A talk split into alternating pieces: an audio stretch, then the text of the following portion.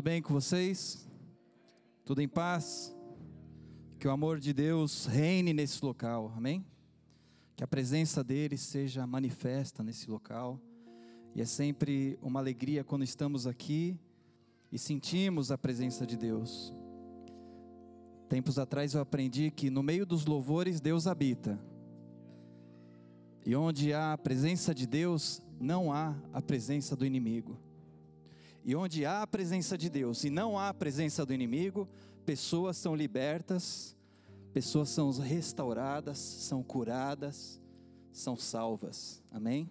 Então, no meio dos louvores, Deus habita. E algo fantástico acontece no meio dos louvores. Você sente isso? Eu também sinto isso. Para quem não me conhece ainda, eu sou o Jefferson, sou casado com a Alessandra e pai do Tony. E é muito bom estar aqui, não sei se perceberam, eu sou brasileiro, dá para perceber pelo sotaque, mas a minha oração, o meu pedido e o que eu tenho falado é que eu seja reconhecido não por ser brasileiro, mas por trazer uma palavra de Deus para a tua vida. Que eu seja reconhecido não por ser do Brasil, mas por ser alguém que pertence ao reino e que um dia vai voltar para lá. Ou vai para lá, porque ainda não foi. Então, que eu seja reconhecido por ser uma pessoa que traz a, presença, a, palavra de Deus e também a presença de Deus através da palavra dele. Amém? Essa minha oração, que ao falar, ao agir, em algumas situações, ao calar, eu demonstre a presença de Deus. Tem momentos que nós temos que calar, não é? Não é verdade? Amém. É, não tem como não falar disso. Pode passar para o segundo lá, por favor. Hoje nós vamos, não vai ter palavra, como temos que reduzir o culto, nós vamos fazer teste, ok? Você está preparado? Pedir para os diáconos aí, os obreiros, fazerem o teste. Fique no seu lugar, não saia daí. Quem já fez o teste? Eu já fiz. Incomoda um bocadinho, né? Esse, ah, incomoda. Não dói, mas incomoda, né? Então, mas hoje eu não, não temos aqui especialistas para fazer esse teste, nem temos condições para fazer esse teste, mas pode pôr o segundo lá. Nós vamos fazer um teste a nós mesmos, e eu não estou aqui para testar, para julgar, e nem conheço quem são vocês, mas a palavra do Senhor, nós tivemos a ceia dias atrás, e o texto que nós lemos, na noite que foi traído, o Senhor Jesus tomou o pão, o cálice, e Paulo, ao decorrer dessa, dessa fala dele, ele diz assim, em 1 Coríntios 11, 28, examine-se a si mesmo. Então hoje é o dia do teste. Nós vamos fazer o teste não do Covid, mas da sua vida com Deus. Eu não estou aqui para julgar ninguém mas nós vamos trazer uma reflexão em cima disso. Eu queria que você analisasse a sua vida. Geralmente, quando as pessoas estão a pregar aqui, o pastor, ah, se aquela pessoa tivesse aqui para ouvir isso. Não, é para você ouvir isso, é para mim ouvir isso. Não há um dia, irmão Antônio, Vitor, que nós, quando vamos falar da palavra, Deus não tenha falado tanto no nosso coração antes. Então, quando nós estamos a falar aqui, Deus já falou muito no nosso coração. E o nosso desejo é que, ao falar, a gente seja um transmissor de verdade. Não usamos aquela frase, faça o que eu falo, mas não faça o que eu faço. Faça o que eu faço também, buscar a Deus. Nós estamos nessa mesma, nessa mesma caminhada. Amém? Na minha ótica, esse é o do texto a coisa mais importante dele. Quando a gente estuda teologia, a gente aprende que você deve procurar um versículo chave. E para mim esse é o versículo chave do texto todo. Examine-se a si mesmo. Feche teus olhos. Vamos orar. Pai amado, hoje é um dia de teste para as nossas vidas e só o Senhor sabe quem somos nós. Só o Senhor sabe quem somos nós. Nós estamos aqui buscando a tua presença, buscando ouvir a tua voz, sentir a tua presença e que o Senhor venha sondar, cada um possa examinar-se a si mesmo. Em nome de Jesus. Amém.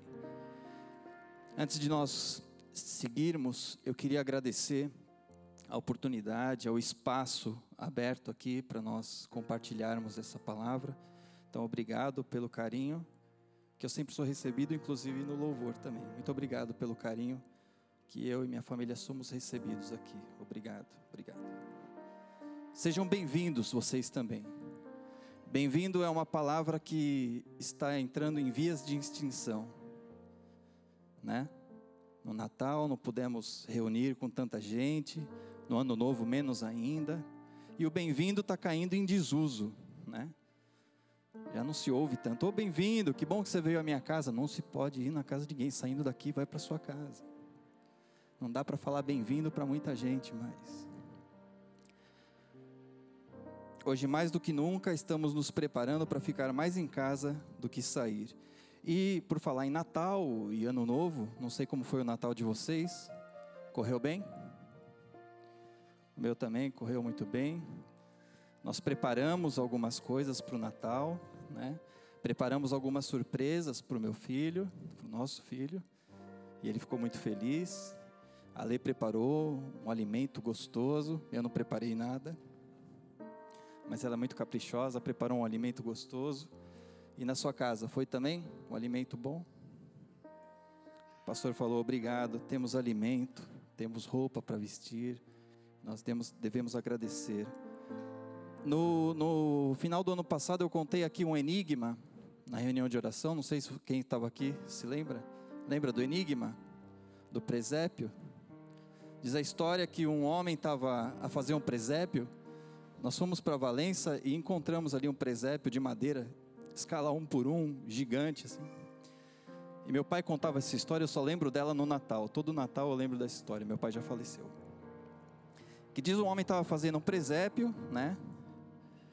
E no meio do na, na Avenida dos Aliados, vamos trazer para Portugal essa história. Na Avenida dos Aliados, um presépio escala um por um, e passou um gajo lá cheio da pasta, cheio do dinheiro e falou: "Eu quero esse presépio lá em casa. Quero no quintal da minha casa tem um quintal grande, eu quero esse presépio". Falou para o senhor: "Ô senhor, esse presépio que você está a fazer aqui, é... eu quero que você faça lá em casa". É o Luiz que faz o presépio, vamos supor. Mas vocês não sabem o nome dele. É, eu queria esse presépio aqui em casa, lá em casa, você pode fazer? Ele falou: ó, quando acabar aqui, esse aqui que eu estou a fazer, agora eu estou ocupado, quando acabar aqui eu vou para lá. E faço. entregou um cartão para ele. O senhor pegou o cartão, cheio do dinheiro, vou fazer o presépio em casa, impressionar as visitas. Pegou o cartão, tinha lá o telefone do senhor, mas não tinha o nome dele. Ele falou: Olha, tenho aqui o seu número, mas qual o seu nome? E ele falou assim: Meu nome é aquilo que eu estou a fazer.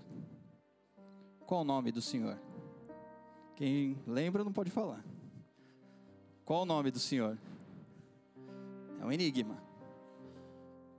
O que eu estou, o meu nome é aquilo que eu estou a fazer. Essa piada é muito velha lá no Brasil. Não lembra? Meu nome é aquilo que eu estou a fazer. Qual o nome do Senhor? Alguém chuta? Alguém? Ninguém? Meu nome é aquilo que eu estou a fazer, Armando Nascimento de Jesus. Era o nome dele.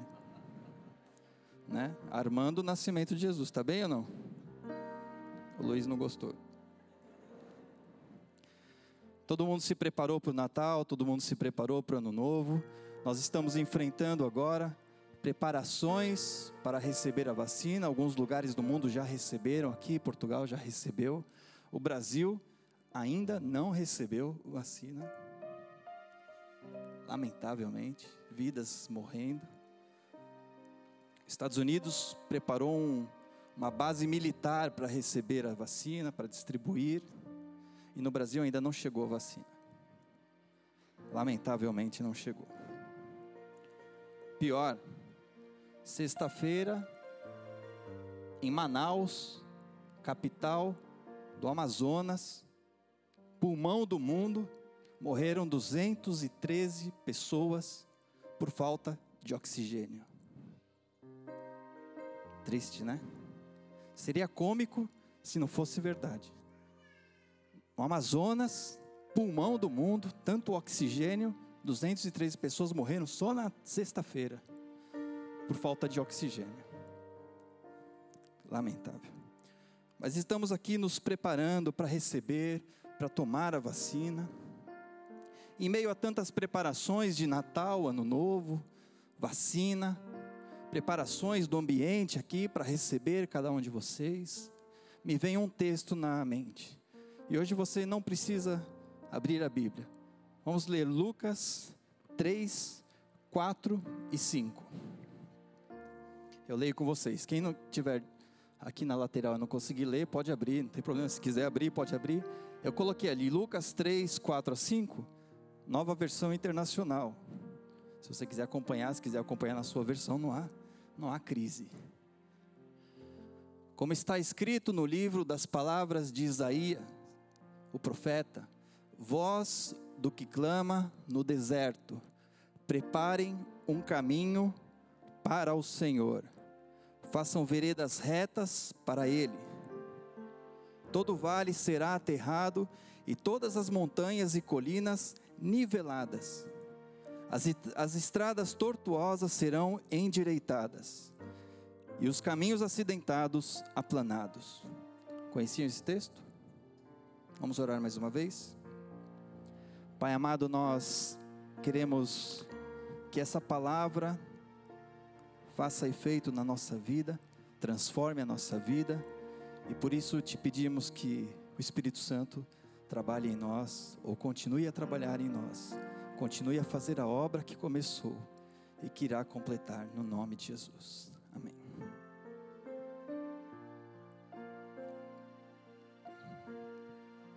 Esse texto que Lucas, o médico, citou, quis colocar, ele está lá em Isaías, no capítulo 40, que os preparem o caminho para o Senhor. Esse texto é de Isaías, o texto diz isso. Isaías profetizou 700 anos antes de Cristo nascer. 700 anos, ou seja, nós estamos no ano 2020, há 2.720 anos aproximadamente, estava sendo falada essa palavra. E Lucas replicou essa palavra, falando sobre João. E prepararam um caminho para o Senhor. É claro que nós não estamos falando do presépio, não estamos a falar de um jantar de Natal. Preparar um caminho para o Senhor é mais do que uma tradição, do que uma refeição natalícia onde algumas vezes se fala de tudo na refeição de Natal, menos de Jesus, até mesmo numa refeição natalícia. Conversa-se de tudo, de futebol, de política, de novela, de séries, menos de Jesus. Seria mesquinho da nossa parte se a gente não pensasse em Jesus todos os dias pensar em Jesus mais do que numa reunião de domingo, mais do, do que numa reunião de quarta-feira. Dois dias, duas ou três ou quatro horas de vida com Deus é muito pouco, é mesquinho, é miserável. De vida com Deus. Nós nos reunimos, é uma alegria, é uma. Eu, eu sou. Ale brinca, parece o Zé Cultinho Todo culto que tá, eu quero estar, tá, vamos lá, vamos. Né? Eu gosto de fazer parte, de, de tocar, de louvar ao Senhor, é muito bom. Mas é muito pouco se a minha vida se basear nas reuniões de domingo e de quarta. O que faremos? Vamos fazer mais reuniões. A partir de semana que vem, segunda, quarta, quinta, domingo de manhã e domingo à tarde. Sábado também. Reuniões, todos os dias, mais reuniões, atividade, ativismo. Não. Uma vida com Deus não é vida dentro da igreja. Não é só vida dentro da igreja. Lembra de uma época que havia 24 horas de louvor que as igrejas faziam, né? abriam espaço, olha, começa um grupo agora, daqui uma hora é outro grupo e fica. Amém. Podemos, não há nada, nada contra isso. Mas não é só isso. Preparar um caminho para Deus é mais do que preparar um espaço para Deus. Preparar um caminho para o Senhor é mais do que preparar um espaço para o Senhor. Eu e a Lei e o Tony, nós moramos num T3, aqui pertinho, dá para ir a pé. Algumas pessoas já foram lá. Nós somos em três e temos um T3 que é para receber, tem um quarto que nós chamamos o quarto das visitas, que é para receber parentes. Nós esperamos receber a mãe da Lei, minha sogra. Minha mãe já mora aqui em Espinho. Mas nós esperamos receber algumas pessoas, alguns amigos. Olha, vem passar o mês aqui. Agora com a pandemia, o bem-vindo não dá para usar. Mas tem lá o T3. Mas seria ingênuo da minha parte, imaturo, inconsequente, pensar que a pessoa que nós vamos receber, a minha sogra, por exemplo, fique só naquele quarto, não é? Oi, sogra, bem-vinda. Que bom, chegou, está aqui, ó. Esse aqui é o seu quarto. Pode usar esse quarto aqui. Fica à vontade, tá bom? Deus te abençoe. Pum, fecha a porta. Então, sua mãe está gostando aqui de Porto? Tá, tá, ela fica lá no quarto. Ah, que bom. Eu acho ótimo isso. Tô brincando, vou apanhar da minha. A minha sogra é uma maravilha de pessoa. Uma benção, uma benção mesmo. Mas imagina, deixar minha sogra ali trancada no quarto, ela não pode usar casa de banho, não pode usar cozinha, não pode ficar na sala com a gente, não, fica no quarto dela. Esse é o espaço que nós separamos para ela. Seria no mínimo cruel, não, ela vai lá para casa, ela vai ter que usar a sala, vai usar a cozinha, vai cozinhar inclusive. Precisa ir à casa de banho, é evidente. Então é inconsequente, imaturo da minha parte achar que a pessoa que eu vou receber em casa só fique limitada àquele espaço, né? Faz sentido para você isso? Amém. Às vezes a gente faz isso com Jesus. Senhor, tu és bem-vindo aqui. Santo Espírito, és bem-vindo aqui. Fica naquele quartinho e não saia dali. No resto da minha vida, quem cuida sou eu. Às vezes a gente faz isso. Tu és bem-vindo. Entra na minha casa, na minha vida, dentro desse quartinho. Esse aqui é o teu espaço. Usa à vontade, fica aí à vontade, mas não não sai daqui. Não sai desse espaço. Aliás, tem algumas coisas ali na sala, algumas coisas no meu quarto que eu não quero que mexa. Porque se mexer, eu ser obrigado a te convidar a sair da minha casa. Nós teremos problemas. A gente faz isso com Jesus, às vezes. Ou às vezes o nosso espaço para Jesus é a reunião de domingo. Jesus, faz o que tu quiser dentro daquele tempo. Passou disso, dali para fora, quem manda na minha vida sou eu. E a gente dá espaço para Jesus. Daqui para cá, essa risca aqui é todo seu. Daqui para cá, quem manda sou eu. E a gente respe é, separa cantinhos com a nossa ruindade espalhada por Ele. Esse cantinho aqui do meu pecado, ele já está há muitos anos aqui em casa, não vai mexer nele não. Isso aqui, inclusive, herdei do meu pai. Então não mexe nisso. Isso aqui é uma relíquia de família, que ele herdou do pai dele, do meu avô. Então é, um, é uma coisa já de casa. Não mexe nisso. Não, se quebrar isso, se tirar isso da minha vida, nós teremos problema. Nós fazemos isso com Jesus. Esse espaço é teu. Daqui para cá, quem manda sou eu. Você, vem aqui, ó Jesus, olha meu pecadinho de estimação. Lembra dessa história? Pecadinho de estimação. Conhece essa expressão? É, querido. Ele, todo mundo aqui em casa já se acostumou com esse pecadinho de estimação. É o nosso pet. Ah, mas o que, que, é isso? O que, que ele fez aqui no chão? É, ele faz uma sujeira, às vezes fica cheirando mal, mas não tem problema, a gente tira aqui, ó. Pronto. É o pecadinho de estimação que nós amamos, que Jesus não pode mexer nele.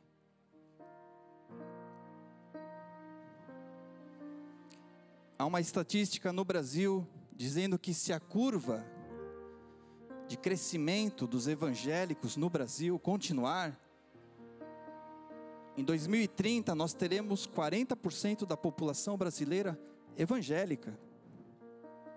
Que legal, né? Que bênção.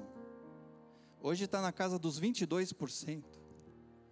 Mas se a curva continuar, esse crescimento continuar, daqui a 10 anos nós teremos 40% da população brasileira evangélica. Glória a Deus. Mas eu não sei, não é o meu papel julgar, eu não sei se esses 22%, depois 40%, se entregaram 100% da sua vida para Jesus, ou se entregaram só um quarto, 25%. Não sei, quem sou eu? Quando, quanto muito eu posso analisar a minha vida Fala, será que eu entreguei 100% da minha vida para esse Jesus? O espaço que eu abri para Ele é: esse quartinho aqui é seu. Há outros vírus, eu falei do. Sexta-feira, só numa cidade, 213 morreram. O Brasil está na média de mil por dia morrendo. Mas existem outros vírus matando tanto quanto o Covid-19. Nós assistimos uma série, estamos quase terminando ela, chama-se Netflix Bom Dia Verônica. Não sei se alguém já viu. Trata de violência doméstica. Uma série falando disso, de assuntos bem pesados, bem reais. E no Brasil também a estatística é de que três mulheres por dia morrem vítimas de violência doméstica três mulheres morrendo por dia num país. Ah, mas o Brasil é grande. O que, que, é, que, que é o problema de ser grande? Pode morrer três? Não tem problema morrer três por dia? E se for a tua mulher, se for a tua mãe, se for a tua irmã, tem problema? Três mulheres morrendo por dia. Hoje vão morrer aproximadamente três mulheres no Brasil, vítimas de violência doméstica. A palavra que está se usando agora é feminicídio. Já ouviram? Feminicídio é uma morte feita em mulheres por serem mulheres. Por serem mulheres, você morre. Não estamos falando de assalto, de sequestro, de violência, que há muita lá também. Estamos falando de machismo. Do tipo de tratamento. Então, feminicídio é um problema, é uma doença no Brasil também. Eu não sei em 2020, aqui, e nem no Brasil, e nem no mundo, quantos jovens experimentaram a sua primeira dose de droga. Não faço ideia. Faz ideia? Não sei. Quantos experimentaram pó, charro, maconha, marihuana, como quiser chamar? Quantos jovens experimentaram a pornografia na internet, deep web? Quantos jovens? Bebida.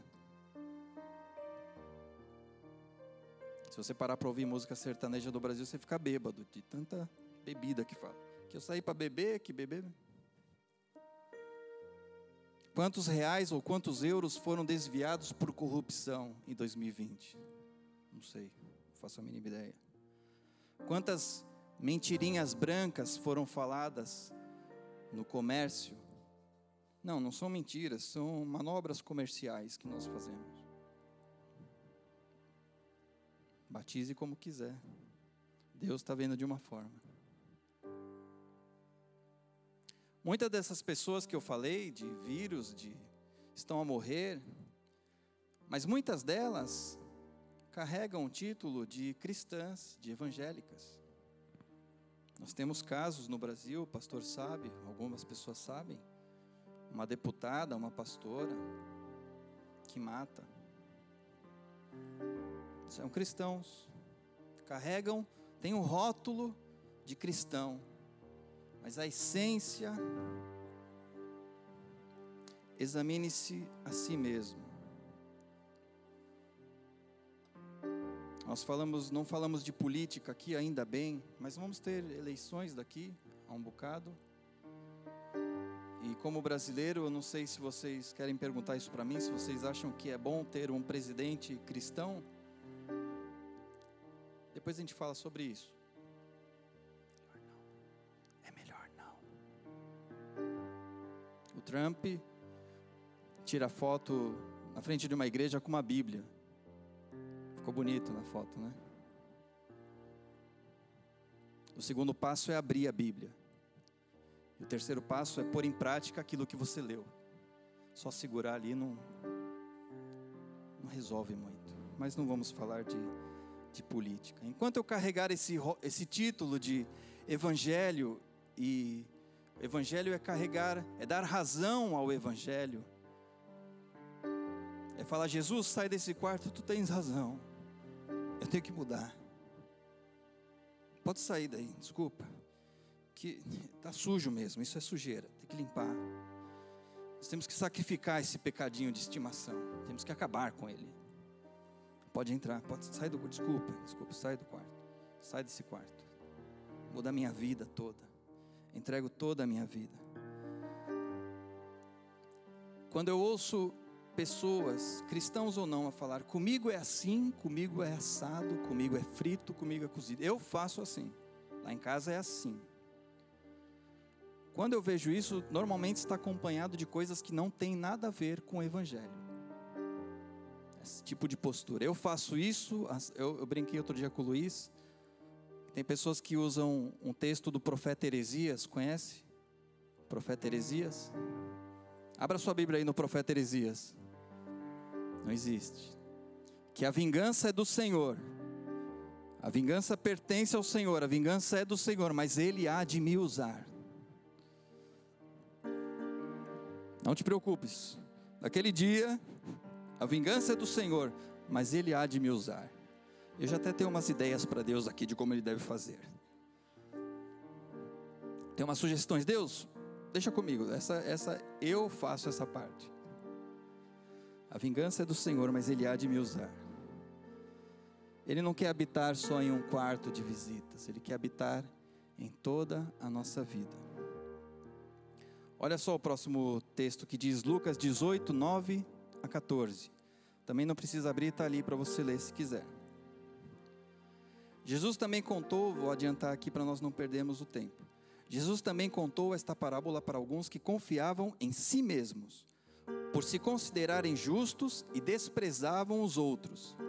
Dois homens foram ao templo para orar, um era fariseu, esse grupo de judeus devoto à Torá, Pentateuco, né?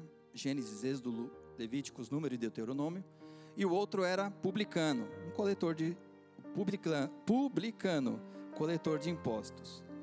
O fariseu ficou em pé e orava de si para si mesmo, desta forma: Ó Deus, graças te dou, porque não sou como os demais homens, roubadores, injustos e adúlteros, nem ainda como este publicano. Jejuo duas vezes por semana e dou o dízimo de tudo o que ganho. O publicano, estando em pé, longe, nem mesmo ousava levantar os olhos para o céu, mas batia no peito, dizendo: Ó oh Deus, tem pena de mim. Na nova versão internacional, tem misericórdia de mim, que sou pecador. Digo a vocês que este desceu justificado para sua casa, e não aquele porque todo o que se exalta será humilhado, mas todo o que se humilha será exaltado. Tem algum é, Ferreira de Almeida aqui? Não? Ferreira? Almeida? Almeida? Tem um tradutor da Bíblia, João Ferreira de Almeida, conhecem? Ano 1600, né? Lá de Viseu, da região de Viseu. E ele fez a tradução da Bíblia do latim para o português. E existem algumas variantes dessa versão em português. A Almeida Corrigida e Fiel diz assim, geralmente a sigla é ACF. E a revista corrigida, a, corrigida de 69, diz assim no, no primeiro versículo ali. Sobe lá uma para mim, por favor.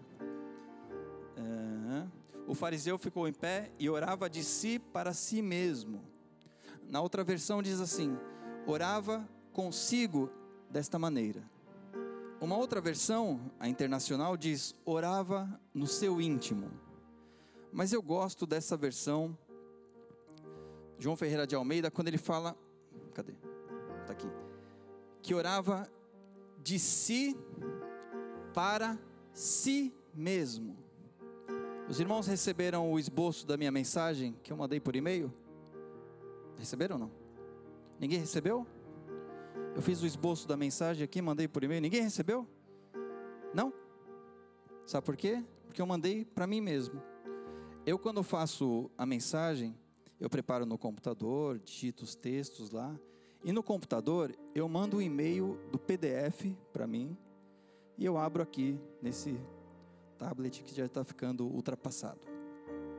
Então eu pego o PDF, Jefferson Robles Carmona, tal, tal, tal, enviar destinatário e remetente, Jefferson Robles Carmona, Jefferson Robles Carmona. Eu sou o remetente e o destinatário. Já fez isso? Existem outros caminhos para mandar mensagem para Dropbox, né? Eu uso esse caminho. Eu mando o um e-mail de mim para mim mesmo. Aí eu abro em outro local. Ninguém recebeu o e-mail. É de mim para mim mesmo. E esse fariseu estava orando de si para si mesmo. A oração dele saía dele e voltava para ele mesmo. Não ia para o céu. Minha mãe, quando a gente era criança, miúdos lá em casa, a gente falava: faça uma oração agora, mas faz uma oração para passar do teto. Né? A maneira que ela tinha de ensinar a gente. Uma oração, uma oração que chegasse no céu. E esse fariseu estava orando de si para si mesmo. A mensagem não tinha um, um, um, destino, era dele falando dele mesmo. Obrigado porque eu sou assim, assado, porque eu tenho feito grandes coisas no reino de Deus. Em outras palavras, porque eu não sou como esses mortais, quase isso. Era quase um extraterrestre ele, né? Obrigado, toda honra e toda glória seja dada a mim mesmo, que jejuo duas vezes por semana e dou o dízimo de tudo que tenho. Orava de si para si mesmo. Uma vez eu estava no Brasil, ouvi alguém orando assim: Deus, genoflexos diante da tua presença. Sabe o que é isso? Genoflexo? Deus, genoflexos diante de ti. Genoflexo ajoelhado. É uma humildade com H maiúsculo e dourado, né? Que humildade, que, que palavras caras, né, que ele usa preparem o caminho para o Senhor. Quando eu, já que é para se examinar, quando eu olho para 2020, eu falo para Deus: me perdoa, me perdoa, porque eu poderia ter feito muito mais e não fiz. Me perdoa. Poderia ter falado, poderia ter agido, poderia ter dado tempo, dinheiro, vida para alguém, minutos para alguém e não dei fechei o vidro, fechei a cara, fechei os olhos, fechei a boca, me fechei. Quando eu olho para 2020, eu falo: me perdoa, Deus. Então eu prefiro ser como o publicano, me perdoa. Porque eu poderia ter feito mais e não fiz. Eu não sei qual o check-up que você faz na tua vida. Preparem um caminho para o Senhor hoje. Essa palavra foi dita a primeira vez há 2.700 anos atrás. Depois ela foi replicada há 2.000 anos atrás. E talvez a gente fale isso para Deus. Ah, ou na conversa das igrejas, né? ah, isso há 10 anos atrás, como que era? Ui, a presença de Deus era tremenda. Né? Ah, 20 anos atrás, hein, Luiz? Tocávamos e a presença de Deus era de uma forma. E viramos o, historiadores né, da presença de Deus. Eu conto histórias do que aconteceu há 20, há 2700, há 2000, há 30 anos atrás, há 20 anos atrás, há 10 anos atrás. Preparem um caminho para o Senhor hoje. Hoje. O primeiro slide lá do, do, de Lucas 3, 5. Pode voltar, por favor, isso. O versículo 4 diz: Todo vale será aterrado e todas as montanhas e colinas niveladas. As estradas tortuosas serão endireitadas e o caminho acidentados aplanados. Sabe que isso se refere a uma vida de disciplina com o Senhor. Uma vida de disciplina com o Senhor. Não dá para andar com o Senhor, ora, buscamos o Senhor de uma forma intensa, vigília e consagra e jejua. Semana seguinte, só Deus sabe para onde eu fui, o que, que eu fiz, onde eu olhei. Mas na outra semana eu vou lá, olha, precisamos buscar a Deus, vamos jejuar uma campanha de jejum, vamos fazer isso, aquilo, aquilo outro, aquilo outro.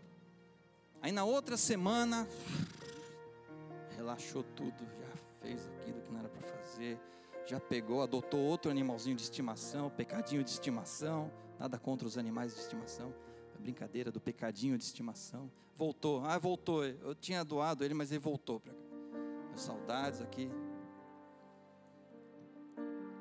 Essa vida de altos e baixos, é claro que eu já passei por tanta situação, a lei me acompanhou em muitas situações difíceis, é claro, temos as nossas debilidades também, mas em relação, a nossa relação com Deus não pode ter esses altos e baixos. Preparem o caminho para o Senhor, um caminho reto. Preparem um caminho reto para o Senhor. No meu relacionamento com a Alessandra, eu não posso uma semana levar uma caixa de bombons e flores, e na outra semana, olha, já leva os estaladão no focinho, aí não. Hã? Faz sentido essa vida? Ah, mas ele trouxe bombons para mim semana passada. Mas não é estaladão. Faz sentido? Quem, que relacionamento dura com isso? Nenhum. Nem o nosso com Jesus. Ora, estamos aqui, ó Deus, trouxe isso para você, fiz isso, é, estou aqui presente. Na outra, sabe lá Deus, o que acontece com a tua vida e com a minha vida. Não há relacionamento que resista a esses altos e baixos. Precisamos ser um pouco mais constantes na busca com o Senhor. E eu não estou a julgar ninguém. No máximo, eu estou me julgar. Eu preciso ser mais constante na minha vida com Deus. Dia após dia, nós temos orado junto. Eu preciso ser mais constante com Deus. Preparem o caminho para o Senhor. Eu preciso ser mais constante. Então, o que, que eu vou fazer agora para terminar? O que, que eu vou fazer? Deus ele não é um, um cozinheiro desastrado que começa a preparar uma coisa e no meio da receita lembra, esqueci daqui. Fui, comecei a fazer o bolo e esqueci que falta uma farinha, falta ovo. Pega essa farinha que já misturou com leite e joga no lixo, porque até comprar aquela massa não pode ficar ali. Deus não faz isso com a gente, Ele prepara, os ingredientes estão todos aqui, olha. A mesa está preparada para preparar o alimento. Está todos os ingredientes aqui separados, as porções, tudo bonitinho. Agora eu vou preparar o alimento. Deus ele quer fazer a mesma coisa comigo e com você. Ele quer nos preparar para que a presença dele seja manifesta de forma intensa, para que o alimento seja preparado de forma saborosa. Então, para mim, para mim, tem um ingrediente que ele é imprescindível para a nossa vida com Deus. Eu queria que você abrisse a sua Bíblia, ou não, não precisa hoje. Gálatas 5, 22, está aqui. Diz assim: Mas a feira de espinho do Espírito Santo tem amor, alegria, paciência, amabilidade, bondade, fidelidade, mansidão, domínio próprio. Leve só o que lhe apetecer. É isso que está escrito? Não? Na minha versão? Ah, é, desculpa, eu fiz a versão para mim a que me apetece. Eu tenho uma versão minha. João Ferreira de Almeida fez a dele, eu fiz a minha. A que se encaixa mais na minha maneira que eu quero viver. A feira de espinho do Espírito Santo é aquela banca que eu, ah, isso eu gosto, isso não. Isso eu quero, isso não. Aquele também não. Ah, o resto também não, só aquilo que eu quero. O fruto do Espírito não são nem os frutos do Espírito não é o mercado municipal do Espírito, em que eu escolho aquilo que a meu caráter, a minha personalidade se adapta a esse. Aquele não, porque aquele não tem nada a ver comigo, inclusive. O fruto do Espírito é amor, alegria, paz, paciência, amabilidade. Para mim, amabilidade eu traduzo é um gajo que ele sabe receber e ele sabe ser bem-vindo. Sabe isso? É um cara, é uma pessoa, é um ser humano que ele sabe receber na sua casa, na sua vida, no seu tempo, mas ele sabe ser bem-vindo também onde ele está. Ele sabe, ele tem postura, é amável, amabilidade, ele é bondoso, ele é fiel, tem mansidão, uma pessoa mansa. Olha que maravilha. Ele tem domínio próprio, não tem instaladão no focinho, não dá tempo disso. Quando eu encontro alguém assim, sabe o que acontece? Eu quero estar com essa pessoa. Quando eu encontro alguém com essas características reunidas, quem não? Uma pessoa que tem amor, que tem alegria, que onde chega, parece que acendeu a luz do local. Tem paz. É aquela pessoa agitada, tem, tem pessoas que são tão agitadas eu sei que nós temos que ter uma, uma disciplina, um, um tempo para as coisas, mas tem pessoas que não têm paz, não têm paciência, não sabe esperar, não é amável, não tem amabilidade, não tem essa postura. Poxa, que gostoso ouvir essa pessoa falar, que, que bom estar com ela, que, olha, foi um tempo tão bom bondade, fidelidade, altos e baixos, mansidão. Quando eu vejo uma pessoa com todas essas características, eu quero andar com ela. Eu quero, olha, eu quero fazer parte da sua vida, porque a maneira que você tem, olha, só de conversar com você eu fico até mais eu quero andar com você. Isso aqui, quem anda dessa forma, está preparando o caminho para o Senhor. Está preparando. Eu vou falar uma coisa que pode soar esquisito, mas você está facilitando a vida de Deus. Pode parecer esquisito, mas entenda. Eu estou facilitando. Sabe por quê? O que adianta eu não ter nada disso? Eu sou uma pessoa cheia de ódio, cheia de tristeza, cheia de, de intolerância. Uma pessoa odiosa. E falar: olha, domingo vai lá na minha igreja. Que tem uma palavra de Deus para a sua vida. A pessoa vai olhar para você e falar: para quê? Eu vou na sua igreja, para quê? Para ser igual a você, para ser igual a isso. Essa tranqueira que você é? Não. Obrigado, vá sozinho. Tem mais culto para você e quiser ir agora, vai agora, inclusive. Mas quando nós temos essas características reunidas, entenda o que eu quero dizer, nós facilitamos o caminho, preparamos o caminho para o Senhor. A pessoa olha, olha, eu quero andar com você, onde você vai? Eu vou ali, agora eu vou na padaria. Ah, que bom. Posso ir com você? Pode, vamos lá. Toma um café junto. Onde você vai agora? Eu vou para a igreja. Posso ir com você? Pode. Claro. Você quase nem precisa convidar. Ele precisa, vai na minha igreja. Eu quero ir onde você está aprendendo a ser assim. Eu quero caminhar dessa forma. O ideal é sempre anunciarmos a Jesus. Eu sei que nós temos dificuldades enquanto homens e mulheres, seres humanos, o ideal é sempre anunciar a Jesus. Mas se a gente conseguir anunciar reunindo essas características em nós, a coisa fica mais eficaz. A coisa fica mais fácil. Queria chamar o ministério para a gente cantar uma canção, nós já vamos terminar. O pastor pediu para a gente ser breve.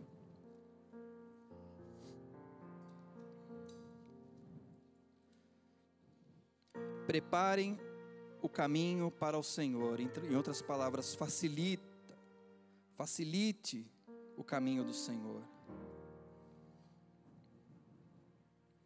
Lembre-se que Colossenses, esse não precisa projetar, não está aí. Ele nos tirou, Colossenses 1,13 diz assim: Ele nos tirou do reino das trevas e nos trouxe para o reino do Filho, para a luz. Então nós não temos que estar mais andando naquele, naquela escuridão toda. Ele nos tirou. João, 1 João 1,7 diz assim: Se porém andarmos na luz, como Ele está na luz, temos comunhão uns com os outros. E o sangue de Jesus, o seu Filho, nos purifica de todo o pecado. Se andarmos na luz, nós temos comunhão. Se nós andarmos praticando essas ações de ser bondoso, de ter paz, de ter amor, de ter paciência, nós começamos a nos conectar de forma mais aconchegadas com as outras pessoas. Nós somos bem-vindos e sabemos receber. Amém? Então faça o seu exame agora. Feche os teus olhos. Eu fiz esse exame, tenho feito já há algum tempo esse exame na minha vida. Dizendo: será que o Jefferson tem amor? Será que o Jefferson é alegre? Você faça o seu. É dia de teste hoje. Será que o Jefferson tem paz? Será que ele é paciente? Será que o Jefferson é amável? Será que ele sabe receber e ser bem-vindo? Ele é bondoso, ele é fiel, ele é manso? Será que ele sabe receber? Ele tem domínio próprio?